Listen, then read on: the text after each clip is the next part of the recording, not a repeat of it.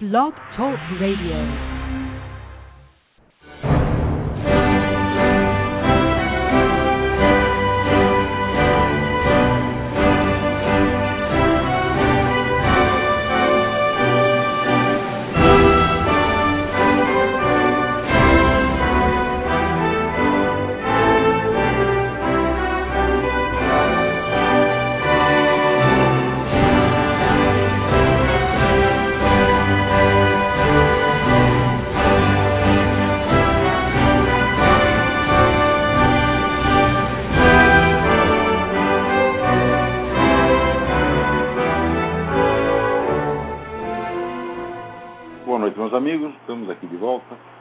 Sempre, começamos invocando a Santíssima Virgem Maria, o Santo Padre Filho de Petrutina, para que roguem a Deus que nenhuma injustiça se cometa nesse programa.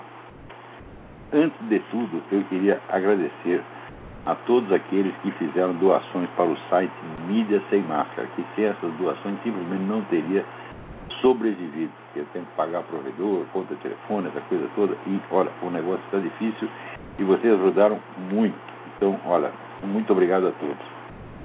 Também quero pedir que vocês continuem orando por Dom Luiz Gonzaga Bergonzini, que está no hospital, não sei se ainda está na UTI, mas continua no hospital, né? É, é, com algum risco, e então peço que continuem orando por ele. Outro aviso. O Padre Paulo Ricardo tem um novo site.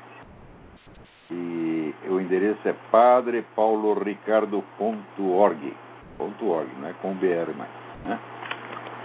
Também, aqui. É, falando de Padre Paulo Ricardo, o Padre Paulo Ricardo estará dirigindo um encontro com o nome de Consagra-te sobre o método de consagração total à Virgem Santíssima criado por São Louis Maria Grignon de Montfort. Né? É, então, informações ou no site padrepauloricardo.org ou no e-mail alojamento arroba consagrate, tudo junto sem hífen, consagrate.com. Vai ser no dia 17 de junho em Várzea Grande, ao lado de Cuiabá e não custa nada. É a leite de pato. Também aqui o professor Marcos Paulo Boeira, aluno do Seminário de Filosofia e coordenador do curso de pós-graduação de Direito da, da, professor na Faculdade de Direito e Relações Internacionais da FMU, articulista do Mídia Sem Máscara, vai proferir o curso Filosofia Política e História das Instituições. Ingresso gratuito. Aulas um sábado sim, um sábado não. A partir do dia. Epa. Não tem dia. Isso não começa, só continua. Então, lugar: Centro de Estudos Universidade do Sumaré, centro do Opus Dei, na rua Alfonso Bovero, sem número bairro Perdiz. Olha o negócio, tá? Não tem dia, não tem número, mas, para tirar dúvidas, que essa altura deve ser muitas, no endereço marcos com u arroba ig.com.br. Marcos Boeira tem feito um trabalho muito bom, eu mandou uma tese escrita por ele, um negócio muito sério, e esse curso deve ser da mais alta qualidade, embora, como eu disse, ele não comece, só continue. E também não tenha número. Que é verdade. O curso já ocorre um ano e meio. Estou falando que não começa, só continua. Né? Então, olha, aqui nos Estados Unidos está acontecendo um negócio extraordinário. 43 organizações católicas estão processando o Barack Obama por causa daquela tentativa de forçá-las a contribuir para causas abortistas. Portanto, é o método que já foi usado, esse método já foi usado na Revolução Francesa. Quer dizer, você não podendo fechar as igrejas, não podendo prender todos os bispos, né, que vai dar um escândalo, então o que, que você faz? Você força os camaradas a ficar numa situação onde eles são obrigados a contrariar os princípios da sua própria religião. Quer dizer, força-os a abjurar a religião na prática, não na teoria. Ele fala, força o cara a fazer o que a igreja manda não fazer. Então, numa reação espetacular, 43 organizações católicas meteram um processo no Barack Obama. É o maior caso de processo judicial contra um presidente que já houve na história desse país. Sabe o que saiu na mídia? Nada. Piscirocas, rolitas, nada, nem uma palavrinha. Então preste atenção. Não é que existe ocultação na mídia, não é que existe viés esquerdista, não. Isso tudo são modos antiquados de descrever a situação. O que acontece hoje é, sem exagero nenhum, isso aqui é descrição científica que eu estou fazendo, que a principal função da mídia é a censura. É? Prestem bem atenção. É? A função essencial, prioritária da mídia é a ocultação do que não convém aos seis grupos que dominam a mídia americana e acho que dois ou três grupos que dominam a mídia no Brasil. É menos ainda do que aqui. e tudo isso é combinado e articulado em dois níveis: entre as empresas, um nível, e entre os jornalistas através dos seus órgãos de classe, sindicatos, etc., etc., tudo dominado por esquerdistas. Então, do consenso entre esses dois níveis, resulta o quê? O código de censura que é vigente, que hoje, aí no Brasil, oculta mais notícias que jamais foram suprimidas no tempo da ditadura. A censura era muito mais moderada, muito mais discreta e muito mais humilde do que essa que está em vigor hoje. Notícias fundamentais são ocultadas e ocultadas não é por dois ou três dias, porque nós temos. Eu, veja, eu trabalhava num, num jornais mais censurados do país, que era o Jornal da Tarde. O Jornal da Tarde e o Estadão eram recordistas de, de censura. Eles tinham um censor não dentro da redação, porque os Mesquita eram, eram durões não deixavam o censor nem entrar na, na, na, redação, mas ele ficava na portaria. E o, o jornal todo passava por ele e ele metia o lápis vermelho. As notícias eram ocultadas durante alguns dias, depois eram liberadas. Agora, uma coisa como o Foro de São Paulo, que é, é escondido durante 16 anos, isso nunca aconteceu no tempo da ditadura, minha gente. Né? Ora,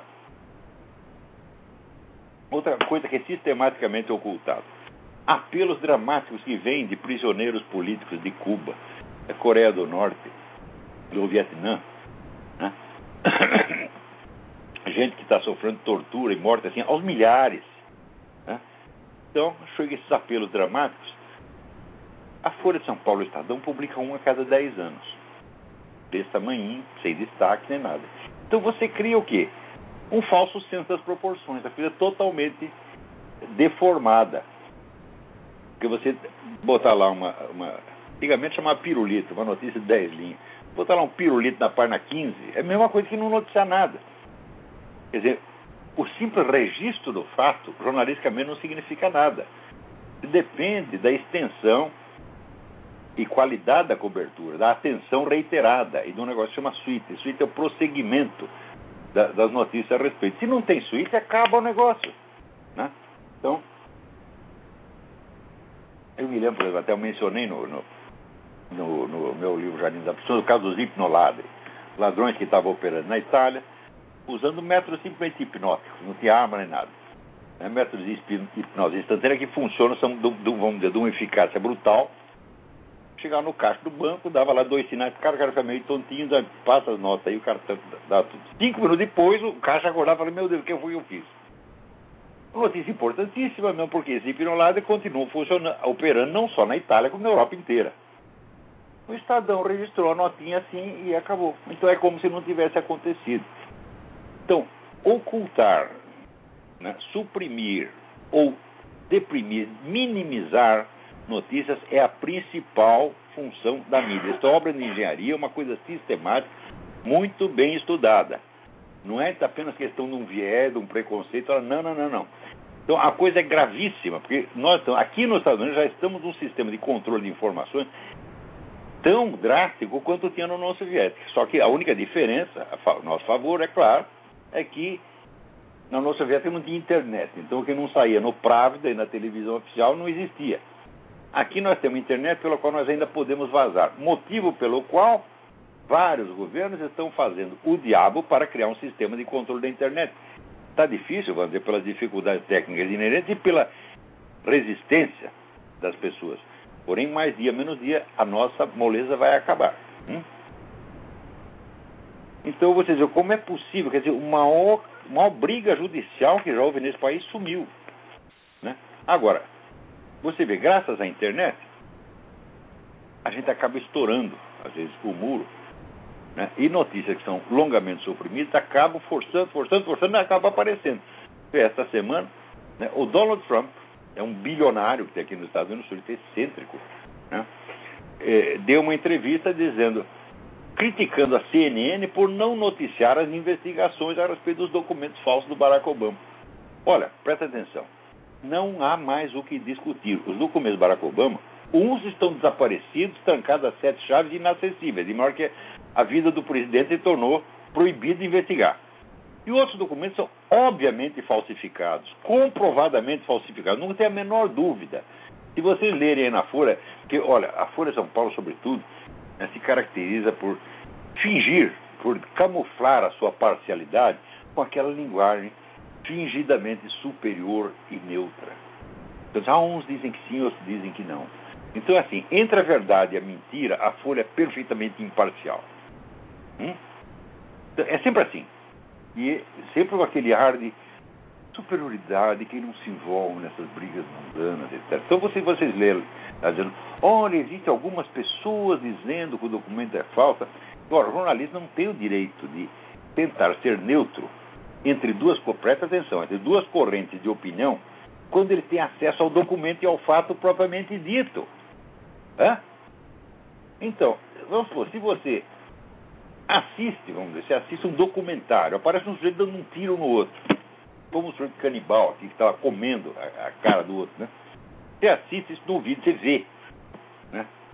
O jornalista tem o direito de narrar esses fatos da seguinte maneira. Algumas pessoas dizem que o sujeito matou, outras dizem que não. Ora, quando você tem o fato, né, você não, não tem sentido descrever o fato como se fosse um confronto de opiniões. Isso é uma sutileza incrível.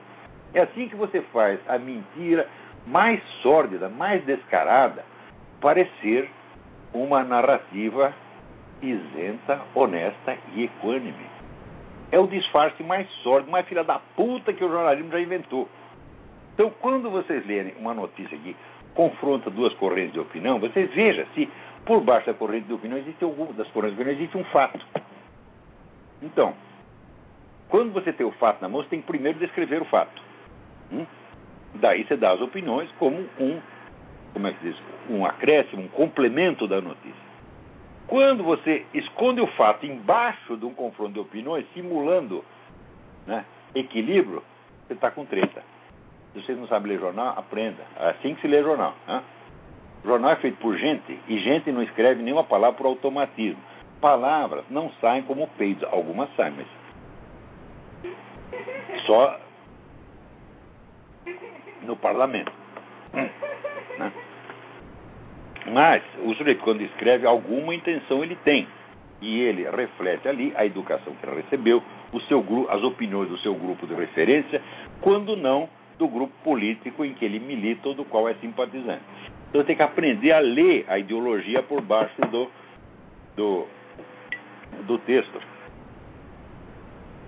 E um dos critérios é esse. Quando você lê a notícia, parece uma notícia equilibrada, porque confronta duas opiniões, né? veja se o que está em questão são apenas opiniões mesmo, ou se há um fato. E o sujeito está ocultando o fato por baixo de uma discussão de opiniões. Que é precisamente o caso dos documentos do Barack Obama. Hum? Não há discussão a respeito da falsidade dos documentos do Barack Obama. A falsidade está comprovada. Espera um momento, tem um sujeito cortando a grama aqui, está fazendo um barulho desgraçado. Esse barulho não é daí, é do, é do, é do de fora. É, é,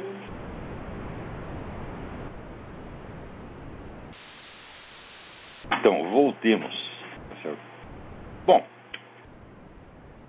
no caso do Barack Obama, o que há um fato material que você pode verificar com os seus olhos né, ali não, é, não precisa desmembrar em camadas. No caso da certidão de nascimento, você ainda precisa ter alguma técnica. Mas não precisa sequer desmembrar em camadas. Né? No caso do alistamento militar, não tem camada, não é agora não foi superposto, é um carimbo que foi falsificado. Pior ainda, pior ainda, o xerife Arpaio mandou os seus investigadores lá para o Havaí para ver se conseguia finalmente destampar a encantada, o encantado original da certidão de nascimento, que todo mundo fala, fala, fala, fala, mas ninguém mostra. Né? Só mostrar aquela cópia eletrônica que apareceu na. Aquelas duas cópias eletrônicas. Primeiro a versão é, resumida e depois a versão completa. As duas falsas. Né? Então foram lá para ver se conseguia destampar a latrina e o pessoal do, do, registro civil lá não quis nem saber. Não, não pode ver, não pode ver. Tá? E pensaram que a investigação tinha agorado, só que daí começaram a descobrir coisas mais interessantes. Uma delas foi que aquele sujeito que assinou a certidão de nascimento do Obama, pretensa certidão de nascimento, tal do Alvin Onaka, Carimbos com assinatura de Alvin Onaka são abundantes no registro civil. Todo mundo tem um carimbo de Alvin Onaka, porra. Então quer dizer que o seu Alvin Onaka pode nunca ter visto a porra da certidão. Tá, Ele não quer dar entrevista, está lá escondido, com medo, né? Se escondeu no fundo do esgoto, não quer falar. Né? E os outros estão lá carimbando, Onaka, Alvin Onaka. Então tá na, é mais um indício de, de falsidade. No caso da certidão, onde a falsidade é comprovada, mas não é tão fácil de comprovar, precisa de algum elemento técnico. Mas no caso do certificado militar, não precisa técnica nenhuma, você vê com os olhos da sua cara né, que o sujeito recortou um carimbo, onde estava escrito né, 2008, ele cortou o 08, virou de cabeça para baixo e passou 80. Então não aparece em 1980, apareceu 80 e no lugar errado. Então está na cara que foi falsificado. Muito bem.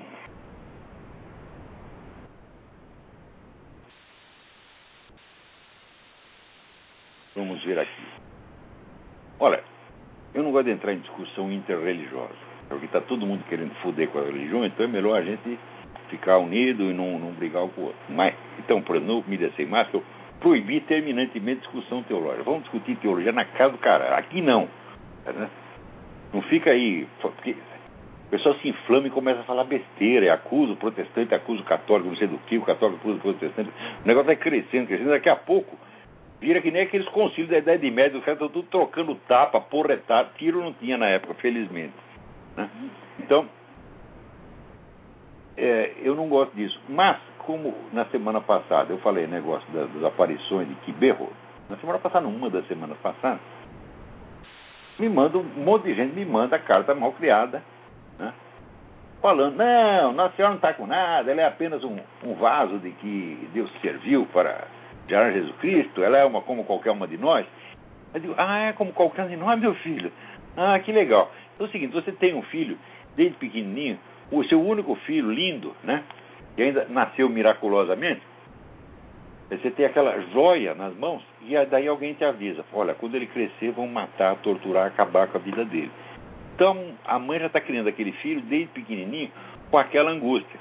Depois você vai ver o seu filho ser torturado, apedrejado, humilhado, cortado em pedaços, tá entendendo? Sangrando na sua frente, você vai ver tudo isso. E você vai continuar dizendo, Senhor, faça conforme a sua vontade. Quando você fizer isso, desgraçado, daí você pode dizer, a Virgem Maria é como qualquer um de nós. Né? Eu digo, ela não é que nem eu, não. Você está entendendo? Porque eu, essa altura, eu sei lá o que eu teria feito, eu entraria no maior desespero. Né? Eu devo ver que o filho meu está doente, está, sei lá, está com febre, está com hemorroide, eu já fico desesperado. Mas se tivesse acontecido uma porcaria dessa, você não tem senso de medida? Agora, para vocês que são protestantes evangélicos, olha, vocês não se preocupem com a Virgem Maria, por quê? Aqui o Alessandro acabou de mandar um negócio que eu, eu nem sabia isso aqui. Vários textos. Martinho Lutero é o maior devoto da Virgem Santíssima, porra. Quer dizer, vocês querem ser mais protestante do que Lutero? Que frescura é essa? Não precisa, porra. Hã? Então, tá aqui, eu vou até. Eu vou traduzir, botar online esse negócio para vocês tirar essa coisa da cabeça, porra. Bom. Agora, eu vou ler aqui para vocês, não um, mas dois artigos que eu acabo de mandar para o Diário do Comércio. E eu acho que tem que ser lido agora porque é uma coisa muito urgente. O primeiro chama-se Ato Falho, Um precedente histórico sangrento pode ilustrar a deformidade mental que inspira os trabalhos da Comissão de Dinheiro Público. Aqui um lance de humorismo macabro deu o nome de Comissão da Verdade. Não é comissão, é comissão. Né? E aí, tem a famosa história do, do deputado, com o assessor dele, chegou, doutor, olha, ali, ali na, na, portaria tem uma comissão de representantes, não sei o quê, daí o deputado mentalmente, comissão? De quanto? De quanto? Então, é a comissão. O mundo inteiro sabe do genocídio ruandês de 1994, quando, segundo a versão consagrada, a maioria da raça Hutu matou a tiros, facadas e machadadas 75% da minoria Tutsi, mais de um milhão de pessoas. No curso do morticínio, os Tutsis também cometeram crimes, mas o Tribunal Penal Internacional decidiu não investigá-los sob o pretexto edificante de que estavam previamente justificados como reações compreensíveis da minoria oprimida à violência da maioria agressora. Resultado: os Hutus, e principalmente seus comandantes militares, entraram para os anais da crueldade universal como autores únicos e exclusivos de um massacre despropositado, politicamente inútil e moralmente abjeto. Bernard Lugan, o maior historiador de assuntos africanos que o Ocidente já conheceu, atualmente professor da Universidade de Lyon, trabalhou como consultor do tribunal e publicou dois livros a respeito da tragédia ruandesa, subscrevendo a narrativa oficial. Decorridos 13 anos da sentença, Lugan teve acesso a uma documentação mais completa e, num exemplo raro de coragem e honradez intelectual, confessou que ele e o tribunal estavam totalmente errados.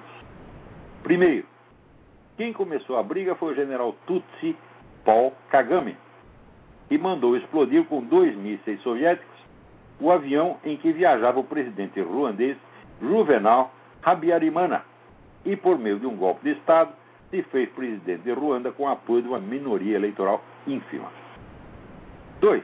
O massacre não foi iniciativa unilateral dos Hutus, mas um conflito generalizado em que as duas facções combatentes agiram de maneira igualmente criminosa. No fim das contas, morreram 600 mil Tutsis e 500 mil Hutus. A diferença não é tanto assim. Como no Brasil, né? Morreram 400 guerrilheiros e 200 pessoas do outro lado. A denominação mesma de genocídio acaba se revelando inadequada para descrever os acontecimentos, mais propriamente definidos, portanto, como uma genuína guerra civil. 3.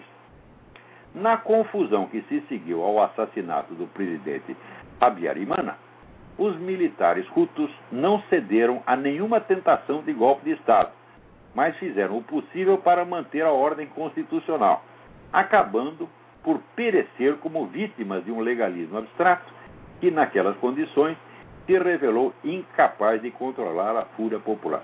Se tivesse dado um golpe de Estado, né, daí teria mandado todo mundo calar a boca. Mas eles não fizeram, né? Querem fazer tudo da ordem constitucional. Então, como os processos legais são mais demorados e mais complexos, então isso não bastou para controlar na fúria das duas facções que a essa altura já estava desencadeada e promovendo um morticínio generalizado.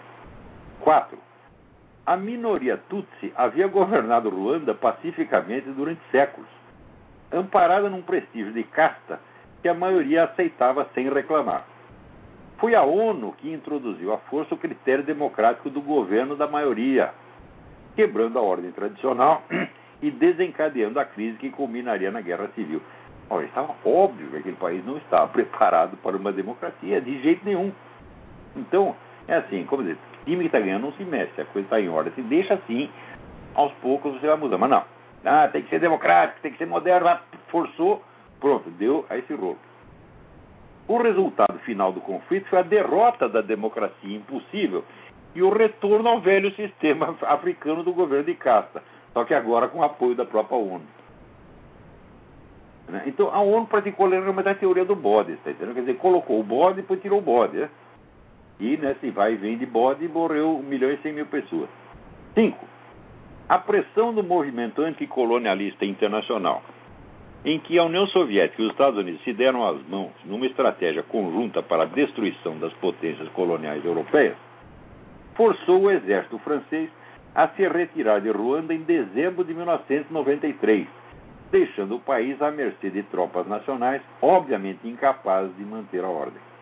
Quatro meses depois, começava a Guerra Civil, que jamais teria acontecido se os soldados franceses ainda estivessem ali presentes. Só que bonito, anticolonialismo, nós vamos libertar as nações. Liberta as nações e entrega elas para o caos, para forças internas incontroláveis, que só eram mantidas em paz pela presença do exército colonial. Né? Então, em alguns desses países, dizer, um processo de modernização teria que levar 100 anos no mínimo. Agora tem que fazer agora, porque é mais bonito. Você vai por esse ideais abstrato, olha a merda que você faz. Né? É... Ao recusar-se a investigar os crimes cometidos pelos Tutsis, a ONU não fez senão camuflar, sob a infalível retórica humanitária, a sua própria parcela de responsabilidade, a maior de todas, sem dúvida, na produção do morticínio. Se puderem, leiam Ruanda, contre enquête sur le génocide, Toulouse, edição Privat, 2007, onde o grande historiador se revela também um grande homem. Mutatis mutandis, a coisa mais óbvia do mundo é que o golpe de 1964 no Brasil nunca teria acontecido se o presidente João Goulart não tivesse se acumpliciado a Fidel Castro nos seus planos de revolução continental, chegando a acobertar as guerrilhas que já em 1963 estavam em plena atividade no Nordeste brasileiro, orientadas diretamente desde Cuba e sob a direção local do chefe das ligas camponesas, Francisco Julião, amicíssimo do presidente. Amicíssimo não, mas um aliado político. Né? Quando exclui do seu campo de investigações os crimes cometidos pela esquerda terrorista, a Comissão da Verdade, que não passa de uma vulgar equipe de propaganda a serviço da esquerda dominante, busca apenas varrer para baixo do tapete fatos essenciais que, divulgados como merecem, desfariam em pó a lenda de que as guerrilhas nacionais foram uma reação democrática ao regime militar instalado no país em abril de 64, quase um ano depois da descoberta da guerrilha de Julião. Então, os caras estão invertendo o tempo. Hein? Podia mesmo mandar aqui um artigo de cretino chamado Juremir Machado da Silva, que escreve lá no Rio Grande do Sul. Ele diz, não, vamos avaliar aqui a coisa corretamente. Quem foi o culpado? O culpado foram os militares que começaram o negócio. Eles deram, deram uma iniciativa. Não, um ano antes tinha a funcionando, porra. É? Ao inaugurar a porcaria, o ex-ministro José Carlos Dias, que tem uma longa folha de serviços prestados à esquerda revolucionária, incorreu num ato falho freudiano quando declarou, aspas, não seremos os donos da verdade, mas seus perseguidores obstinados, fecha aspas. O verbo perseguir tem, às vezes, a acepção de buscar, porém, mais frequentemente significa, segundo Caldas Aulete, atormentar, castigar, punir, fazer violência. A comissão, portanto, já começou a mostrar serviço perseguida e acossada, a verdade histórica não tem ali a menor chance de prevalecer. Então, essa, essas coisas são sempre assim. Quer dizer, você encarrega o rato de tomar conta do queijo, meu Deus do céu. Hã? Se aqui um queijo fala, não, pode acontecer alguém para roubar o queijo, você chama o rato para tomar conta do queijo. Quando você volta, o queijo não está mais ali. Daí você nomeia uma comissão presidida pelo próprio rato para investigar o sumiço do queijo. Tá certo? A conclusão da comissão é que quem roubou o queijo foi você. É sempre assim que esses caras fazem. Eles fazem isso desde o século XIX, é sempre a mesma merda o pessoal ainda não aprendeu. Né? Você vê agora esse caso do ministro Gilmar Mendes, né? que diz que foi pressionado pelo Lula para adiar né, a, o julgamento do mensalão. Daí aparece o Lula, fingindo aquela indignação, aquela pose de né, dignidade ofendida. Imagine, isso é uma calúnia. Pô, quem não te conhece aqui te compra, porra. Tão logo né, a denúncia do mensalão foi aceita pelo tribunal, que, qual foi a primeira coisa que o seu Lula falou? Não tem problema, porque vai demorar para julgar e vai prescrever. é conversa de, já é conversa de bandidos. Se vai falar isso, o, o, o pessoal né, ainda assim acusavam os outros de falta de decoro, acusaram o Collor de falta de decoro, porque ele deu um Fiat Elba para não sei quem. Né? Agora, o filho da puta fala um negócio desse e o pessoal não vê nenhuma falta de decoro. Que tem um presidente da República, um ex-presidente da República, dizer que ele não tem medo da lei, não porque ele esteja inocente, mas porque vai prescrever. Ora, quem é que não sabe que isso é conversa de bandido?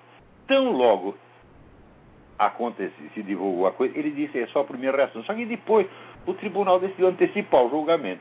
Então, o que, que é mais lógico do que aquele sujeito que contava com a prescrição do crime tentar tomar providência para adiar o julgamento? É óbvio que o Lula está mentindo e o Gilmar Mendes está dizendo a verdade. O Lula agiu de maneira perfeitamente coerente com a primeira reação que ele teve, né? Quando se, se quando a denúncia foi inicialmente aceita. Né? Então, ele contava com a prescrição, a estratégia falhou, o que, que ele está tentando? O plano B, falou, não, vamos tentar adiar de novo. Coisa mais lógica, pô. Né? Agora, quando chega a este, as coisas chegam a este ponto, né? então aí é o caso de perguntar, fala, peraí, não tem mais ordem constitucional, o ministro do Supremo Tribunal Federal, é o presidente do Supremo Tribunal Federal, é diretamente intimidado tá certo? pelo chefe do mensalão. Mas peraí, não tem mais lei, não tem mais, não tem mais nada, absolutamente nada. Quer dizer, veja, o Lula tomou o poder dizendo, ele não escondeu o que ele ia fazer. O PT, se você ler todo o programa do PT, todas as atas do PT, desde que o PT foi fundado, você vai saber que o objetivo do PT não era chegar ao governo, governar pacificamente durante quatro anos e depois se submeter ao rodízio eleitoral como outro partido qualquer. Não, era chegar lá e mudar o sistema. Hum? Mudar completamente o sistema de maneira que ele próprio, PT, se tornasse o sistema. E quem está contra fica totalmente excluído. E não só o sistema político, mas o, sistema, o próprio sistema cultural, o imaginário, os valores. Né? Os critérios de julgamento, o PT mudou tudo, meu Deus do céu. Para começo de conversa, ele criou a sua própria direita, que é o PSDB. A esquerda criou a sua própria direita. E não permite outra direita. Daí acontece o seguinte: todo mundo que não está nem no PT, nem. Todo mundo que estiver à direita do PSDB se torna automaticamente extrema-direita. Pois não chega. Vira outro dia eu lendo. Você pensa que isso é só na mídia? Não, em todo lugar, até na, até na Wikipédia caras colocam, enche de verbete na Wikipédia para implantar um novo critério. E de tanto repetido, acaba automatizado e as pessoas aceitam. Então, olhando a biografia do, do, do Bruno Tolentino na Wikipédia, é o seguinte: o Bruno Tolentino se aproximou da extrema-direita, como prova o fato de que ele fez co eh, conferências no, no Opus Dei e de que o pessoal da revista Dicta e Contradicta gosta dele. Eu falo, o quê? Opus Dei, Dicta e Contradicta são de uma moderação que raia a pusilanimidade. Quer dizer, se isso é extrema-direita, então o que, que sou eu? Hã? Porra, eu estou além da extrema-direita, eu já saí. Né? vamos dizer, não há mais uma dimensão do espaço no qual eu possa estar. Porque depois da extrema-direita vem o fim do universo. Então eu estou né? à direita do universo. Isso é possível, né? E tem outros caras que são mais conservadores que eu, né? Eu não sei onde colocá-los, né? O que, que nós vamos fazer com a turma da TFP? Onde eles estão? Se o Opus Dei é extrema-direita, meu Deus do céu. Então isso quer dizer que o eixo, a balança toda foi deslocada para a esquerda. Isso é a mudança do sistema não só do sistema político, mas do sistema de valores. Então, o próprio Lula confessou que ia fazer isso e fizeram. Né? Só que isso aí é que nem o negócio do Hitler, tá entendendo? Quando o Hitler falou, ah, nós vamos matar todos os judeus. Todo mundo dizendo, não, ele está exagerando. Então, imagina se ele vai fazer uma coisa dessa. Né? Quando Lenin tomou o poder na Rússia, né? Os investidores, todo esse pessoal liberal, que é sempre liberal, vive de wishful thinking, vive de otimismo, vive de autoajuda, tá entendendo? Autoajuda, ó, o que é isso aqui? Masturbação mental. Então, masturbação cerebral. Né? Então, é um buraquinho aqui por onde o sujeito ejacula. Que nem baleia, né? Então, as ideias dos caras saem assim, um jato. Então, todo esse pessoal liberal né, empresário, banqueiro, tanto, na Europa dizia, não, ele não é comunista de jeito nenhum, ele está falando isso só para assustar a criancinha. Né? É sempre assim, porra. É, é o senta com o leão é manso. Quer dizer, um te dá uma facada e o outro vem e passa o anestésico. Daí você diz, não, nem está doendo. Ele ah, enfia mais a faca e o outro passa mais anestésico. No fim você está morto, né? E acha que é tudo coincidência. Se você disser que não é coincidência, ele vai dizer, não, isso aí é teoria da conspiração. Quer dizer, pô, é a teoria da pura coincidência. Tudo no mundo acontece por pura coincidência. Nada tem um agente humano, nada acontece que alguém quis que acontecesse, nada acontece que alguém fez, que alguém fez acontecer. Tudo assim, né? Nasce que nem, sabe, banana, né? brota do, do, do chão. Então, agora eu vou ler o segundo artigo. Será que dá tempo? Hã? Tem gente na linha, peraí, vamos, vamos responder. Alô, quem é? Está me ouvindo, professor? Estou ouvindo, só que fale mais alto. Ah, nem acredito, estou falando com o senhor, professor. Estou aqui falando do Rio de Janeiro, me chamo Crejo, tudo bom? Vou, vou ser o mais breve possível aí para não, não interromper sua linha de raciocínio. Mas fale mais é... alto, por favor. Pelo amor de Deus, fale mais alto, eu não estou ouvindo Opa, nada. Está conseguindo me ouvir agora? Estou, estou isso, grite. Isso, muito bem, professor. Serei o mais breve possível, já que o senhor falou... Uh, eu estou um pouco nervoso e tal. Olha só, o senhor falou do, da questão do PT, né? Que ele criou todo uma, um, um esquema para ele não se não sair do poder. Sair do poder nunca Agora, mais. O PT, só para você ter uma ideia, eu, se você quer saber, a minha solução para isso pode ser um pouco radical, porque mesmo o PSDB entrando, já que é a esquerda do PT, e não tem qualquer é, ideologia. A democracia no Brasil não tem ideologia nenhuma. O senhor próprio me confirmou isso, né? Sim, o, o PSDB é a camisinha com o qual o PT vem enrabando o país há 20 anos, né? Camisinha vaselina. É, eu tô ligado. Você se Agora... lembra de que no fim do mandato do Fernando Henrique, ele mesmo promoveu a candidatura do Lula boicotando o seu candidato nominal, Zé Serra. Olha, professor, uh, outro, outro problema em si é que eu acho que, assim, no Brasil, você pode achar que a minha solução é um pouco radical para isso. Eu acho que, na boa, de duas uma, ou o Brasil se, se separa em vários países, eu, eu tenho um projeto político, se o senhor quiser depois eu te mando por e-mail, tá? O Rio, é sério, pô, eu acho que você não tem como colocar o país, é, um país como o Brasil, que o Brasil é praticamente um ensaio para a nova ordem mundial. Você colocar tantas culturas, tantos povos governados sob um único governo central, ainda mais que o senhor, um tempo atrás, que eu já acompanho o senhor faz, faz tempo, vem falado sobre, bastante sobre a uh, nova ordem mundial, e o Brasil, né, o Brasil é a política central. Você vê que Copa do Mundo, Olimpíada, que são os maiores eventos esportivos do mundo, vão acontecer aonde, depois do, da Olimpíada de Londres? Brasil, não é? Bom, olha, eu não sei o que pensar da sua, da sua ideia, mas é, em princípio eu acho isso altamente problemático. Por quê? O Brasil não tem conflitos étnicos como em outros lugares. O Brasil vive tudo misturado, preto, branco, japonês. Né? E isso não é só numa região, é no país inteiro. Né? Em segundo lugar, você tem a unidade língua e você tem a unidade religião, que 90% da população é cristão, ou católico ou protestante, e não há conflitos sérios entre católicos e protestantes. Então você não tem conflito étnico, não tem conflito, conflito religioso e não tem diversidade de língua. Então, baseado no que vai ser feito a, a, a, a separação? Eu acho isso uma dificuldade, tá certo? É, não digo que eu sou contra, não sou não, não é a favor, eu gostaria de examinar a proposta, ler com mais tempo. Nunca, confesso que nunca tive tempo de examinar essa, essa questão. Mas, em princípio, me parece muito difícil. E depois, outra coisa, se você não tem nem a capacidade de derrubar um governo, como é que você vai ter a capacidade de proclamar uma independência? É muito mais fácil né? Meteu um processo nos filhos das putas, prende lá seu Lula, prende todos os seus cúmplices e pronto. Acaba com essa coisa. E outra coisa, não precisa de ditadura, não.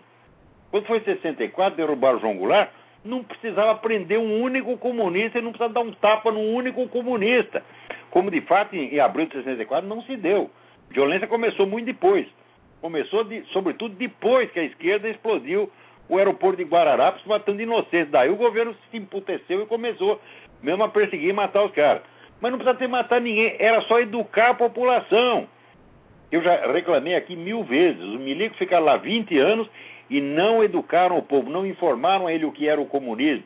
E se contasse o que se passou na China, na União Soviética, na Hungria, no Camboja, o pessoal teria horror de comunista. Hein? Horror, nojo de comunista. E não votaria nos caras nem para síndico de prédio. Né? A dona Dilma, se ela arrumasse emprego de garçonete, teria que dar graças a Deus. Seria o máximo de ascensão social que ela teria. Tá certo? E o seu Lula não servia nem para ser torneiro mecânico que meteu a mão lá e perdeu o dedo. Ora, porra! Hein? Né? O meu pai foi torneiro, torneiro, teatro, brincava de torno, né? O torno era o brinquedo dele. Durante 40 anos nunca perdeu uma unha. Agora o cara lá vai trabalhar durante seis meses, pá, perdi o dedo, não trabalho mais. Puta merda. Nem pra isso o cara serve, porra. Né?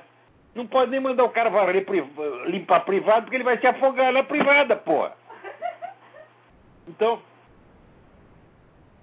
esses tipos, né? mentalmente disformes, caricatos, que a gente tira do fundo do lixo e promove, esses tipos, foi como Adolf Hitler. Né? Como é que o cara subiu? Subiu porque estava tudo numa crise, todo mundo confuso. O meu artigo que eu vou ler vai te explicar a raiz da confusão. Tá certo? E o pessoal não sabia mais julgar nos diferenciais e bugalhos. Então você viu, o, o, Lula fala, ah, eu cansei de votar em pessoas qualificadas, agora vou votar, cansei de votar nos melhores, agora vou votar no pior para ver o que acontece. É? Foi assim mesmo que votaram no Lula, porra. Quer dizer, um ato de desespero e loucura. E daqui a pouco você já acostuma com a loucura e você não sabe mais voltar atrás. Então, que tem que fazer é processar esses caras dentro da lei e esclarecer ao povo que é o comunismo e mostrar a culpa que a esquerda nacional tem pelo que os seus cúmplices e ajudantes fizeram em outros países, porque você não pode esquecer, o movimento comunista é uma coisa só no mundo inteiro, ele tem unidade. Se você for ver assim, só o que a, que a esquerda fez no Brasil, bom, ela fez um bocado de merda. Mas escuta, o tempo todo eles estavam colaborando com Cuba, com a China. Quantos brasileiros foram lá para aprender guerrilha na China, porra? Quantos não são agentes do serviço secreto chinês? Nada disso é investigado. Então você oculta né, 90% da atividade deles e daí eles ficam parecendo só vítimas inocentes. Tá certo? Então, já falei aqui o caso daqueles cento e tantos jornalistas que, segundo Ladislau Bittman, chefe da KGB no Brasil, estavam na folha de pagamento da KGB em 64. Cadê os nomes dos 100? Ah? Eu propus que fosse, mandasse alguém investigar isso nos arquivos de Moscou. Falei com gente do exército, falei com empresário, falei, a gente precisa só um pouco de dinheiro. Tinha lá um historiador russo que fala português, se prontificando a, a investigar isso. Os caras não deram um puto de um tostão, que eles não querem saber. Né? Enquanto a esquerda investiga tudo, abre tudo quanto é latrina, né? O pessoal conservador não quer saber. É tudo avestruz, enfia a cabeça no buraquinho, pode dizer que está tudo bem, só quando enfia a cabeça, levanta a bunda. E daí você sabe o que acontece, né? Então. Aí, tem mais alguém na linha aí. Alô? Olavo. Oi. É, o senhor está me ouvindo? Aqui é Marcos, de Belém do Pará. Estou ouvindo bem, Marcos. Tudo bem? Tudo bom, professor. É uma oportunidade muito interessante ter esta primeira conversa com o senhor pelo Skype. Né? Há muitos anos, todos os seus programas eu tenho gravado. Obrigado. De, desde a, das conversas com o Garganta de Fogo, né? não me lembro o nome do rapaz. É o Yuri Vieira, não era? O Yuri Vieira. Foi quando eu comecei a despertar né, da minha da minha cegueira de visão esquerdista, como quase todo brasileiro é vítima na, na maior parte da sua vida, né? Para compreender o real contexto do que nós vivemos hoje, né? Então o senhor foi é. uma, uma valia muito muito grande, né, para que eu pudesse alcançar esse entendimento. Né? É, eu, como muitos brasileiros, com certeza lhe agradecemos muito. Então, é, eu gostaria de fazer uma pergunta também e também deixar um comentário, do, professor. É, a pergunta seria: quais poderiam ser as perspectivas do Islã no contexto de um governo mundial e de uma religião mundial? Sendo o Islã monoteísta, como seria a relação com a religião mundial sincretista e esotérica? O Islã seria solapado ou seria absorvido ou haveria um conflito, né? Bom, a, a resposta disso é o seguinte: o Islã se divide em dois andares. Você tem o Islã exotérico popular, né? É, que é a Sharia, e você tem um andar superior mais discreto. Não é secreto, mas é discreto, que é Tariqa, o caminho, que é o Islã esotérico, onde estão lá os grandes intelectuais, os grandes pensadores, os grandes estrategistas do Islã. O, o Islã esotérico ele se adapta a qualquer religião do mundo. É, ele tem excelente diálogo com todas as religiões, porque ele quer manipular todas. Né? Eu mesmo conheci um sheik muçulmano que ele dirigia grupos católicos, grupos ortodoxos, grupos budistas. É, o cara era uma espécie de papa interreligioso. O Islã domina o campo das religiões comparadas em quase todas as universidades europeias. Né? Porque o, Islã se entende, entende que o profeta Maomé foi o selo da profecia. Quer dizer, Deus teria enviado 144 mil profetas antes e Maomé o último. Então ele culmina e ele absorve tudo. Então, a ideia do Islã não é se opor às outras religiões, mas ao contrário, absorvê-las e dominá-las desde dentro. Então, não haverá conflito, eles já estão fazendo isso. Existe o livro do Sylvain Besson, Sylvain Besson, B-E-S-S-O-N, La Conquête de l'Occident, a conquista do Ocidente. Leia lá o documento com plano de ocupação mundial islâmica que foi descoberto na casa de um banqueiro que financiava lá Al-Qaeda, Hamas, essa coisa toda. Os caras prenderam o banqueiro e descobriram lá esse documento que dá o um plano inteiro. E está lá esse plano, vamos dizer, da integração das religiões. Ora, o pessoal da ONU está também tentando a integração das religiões. Inventou uma religião biônica e comporta tudo. Então, quando você vai ver no Islã esotérico, o Islã esotérico também comporta tudo. Então, vamos dizer, é, é besteira pensar que o que caracteriza o Islã é o fanatismo. O fanatismo é só para a massa popular. A elite é muito mais flexível, muito mais engenhosa. Assim como tem gente que imagina que comunista é aquele tipo doutrinário que quer a socialização dos meios de produção e se dedica a esse ideal, quando o comunismo nunca foi assim. O comunismo, o movimento comunista, é de uma flexibilidade dialética absolutamente infernal, ele se adapta a tudo. Né? Então, tanto o Islã quanto o comunismo são movimentos, vamos dizer, que têm uma plasticidade, uma uma capacidade de adaptação absolutamente alucinante. Tá certo? E é aí mesmo que eles fazem os outros de trouxa. Essa, essa é a minha, minha resposta. Então, peraí, tem mais alguém na linha? Eu não vou conseguir ler esse artigo, pô. Ah, não vou ler coisa nenhuma. Vocês que leiam no Diário do Comércio, se quiser. O artigo chama-se Longa Noite. Alô, quem é? Oi, Olavo, boa noite. Boa noite, quem é? É Paulo, eu estou no Rio de Janeiro, mas eu sou de Santos. Vamos lá. Paulo, tudo bem? Tudo ótimo, professor. É, eu, eu só queria acrescentar, o senhor falando de todos os crimes do, do, do, comunismo, e o senhor esqueceu de mencionar os 50 mil mortos por ano no Brasil. Nos últimos 40 anos. Ah, sem dúvida. Você, olha, 50 mil mortos por ano que acontece no Brasil, 50 mil homicídios, são culpa direta do governo. E culpa direta de toda a esquerda que há 40 anos vem amarrando a mão das autoridades, tá certo?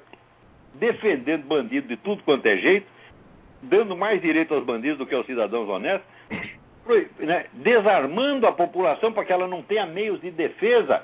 A coisa mais provada que tem aqui nos Estados Unidos, já se provou mil vezes. Onde a população tem mais armas, acontecem menos crimes, porque ninguém é trouxa. Eu mesmo estou falando, eu me livrei de quatro bandidos têm invadido a minha casa quando eu morava lá perto do Duque de Caxias, se eu não tivesse armado, eu estava podido com PH. P-H-O-D-I-D-O. Então, Quer dizer, esses caras eles promoveram, vou dizer, promover o banditismo faz parte da estratégia revolucionária desde a Revolução Francesa, meu saco! E o pessoal conservador ainda pensa, não, isso são erros que o governo cometeu. Falo, não, não é erro, é um acerto. É erro do ponto de vista da administração normal do país, mas do ponto de vista da estratégia revolucionária é uma coisa acertadíssima e que funciona. É necessário você corroer o senso de lei e ordem, você corroer o senso do certo e do errado, corroer o senso da hierarquia de valores, corroer o senso das proporções e imbecilizar todo mundo. Isso é absolutamente necessário num processo revolucionário. É jogar lama na água para que ninguém veja nada, porra. Né? Então, olha, eu não vou ler o meu artigo, mas vou só comentar. É sobre o sumiço da literatura brasileira. O Brasil é há 30 anos um país sem literatura superior. Há 30 anos não se publica um romance, uma novela, uma peça de teatro que vale a pena ler.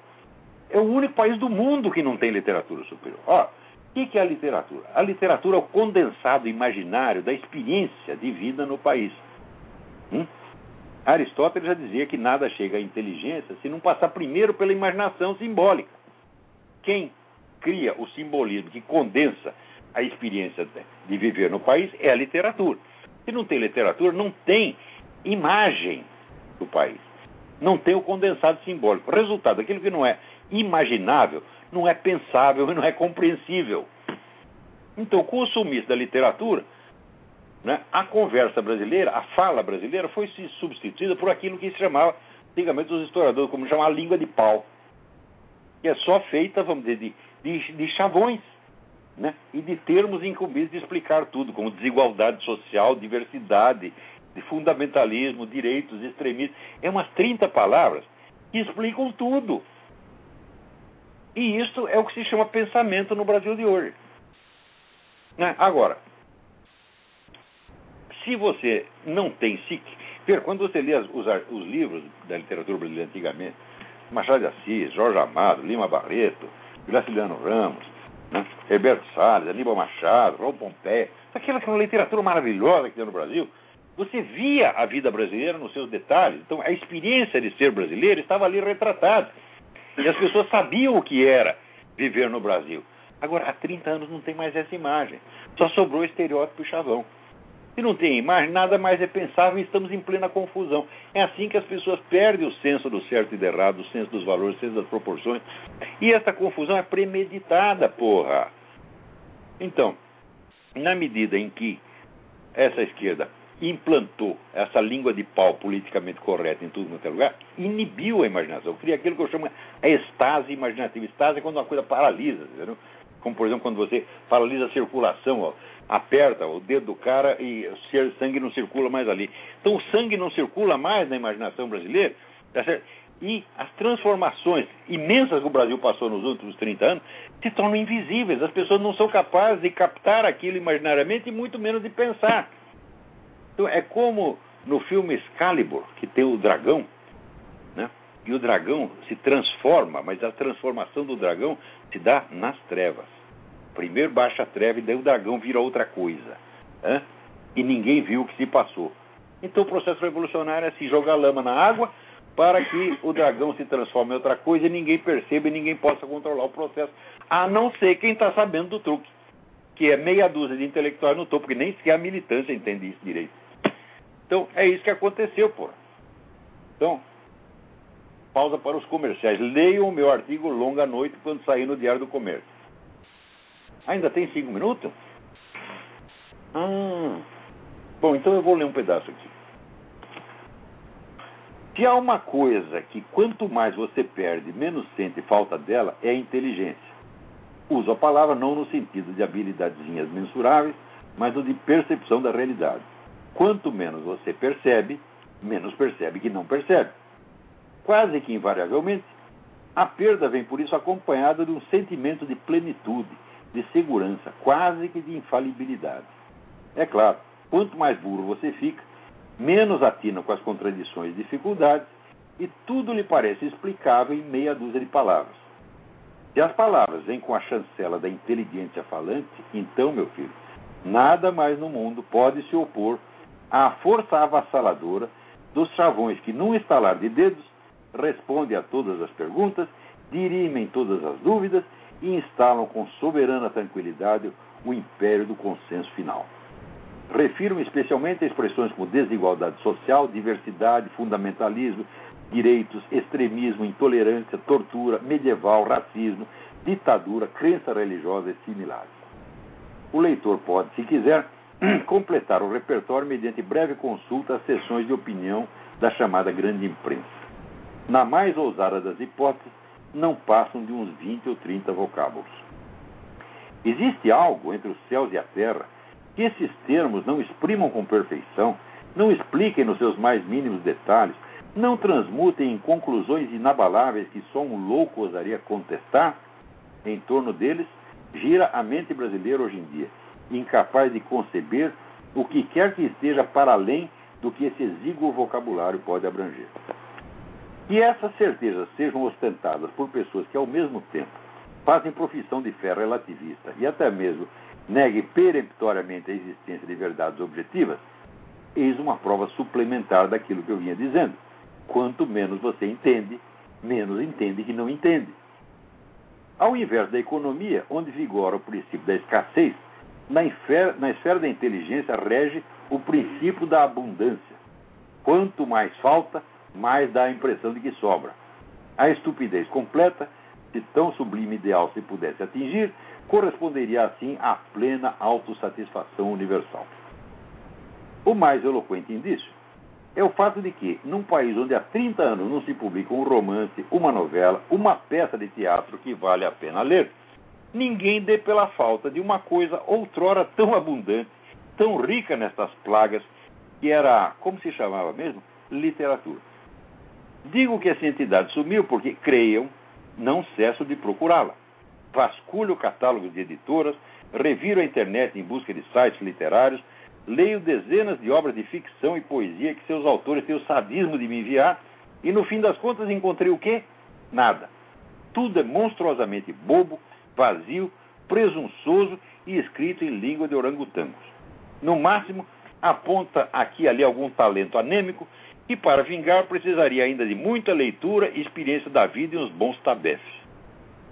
Mas, assim como não vejo nenhuma obra de literatura imaginativa que mereça atenção, muito menos deparo nas resenhas de jornais e nas revistas de cultura que não cessam de aparecer, com alguém que se dê conta do descalabro, do supremo escândalo intelectual, que é um país de quase 200 milhões de habitantes, com uma universidade em cada esquina, sem nenhuma literatura superior.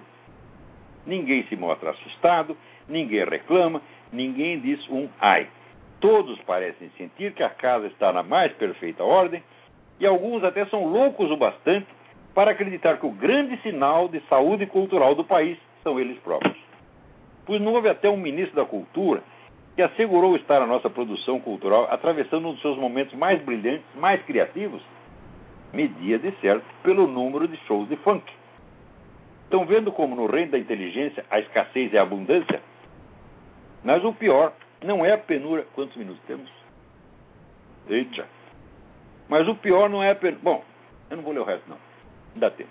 Então aqui está. Na segunda parte eu faço uma especulação quanto às causas do estado de coisas.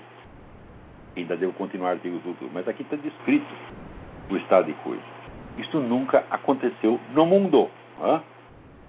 Você vai na Zâmbia, na Serra Leoa, na Tailândia, no Raicoparta, no Paraguai. Tem alta literatura. Por mais miserável que seja o país. Eu morei na Romênia, um país onde eu vi miséria verdadeira. Né? Eu vi, não é dois ou três, eu vi hordas de meninos de rua pedindo esmola. Vi leproso na rua, tá entendendo? É um país onde um jornalista ganhava 100 dólares por mês e um ministro de Estado ganhava mil. Tá? É um país onde o McDonald's era considerado luxo. O romeno economizava três meses para levar os filhos para comer um hambúrguer no McDonald's.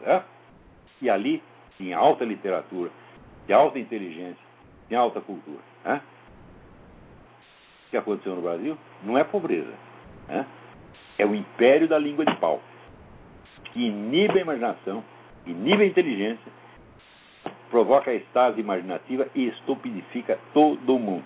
Então, Até a semana que vem. Muito obrigado.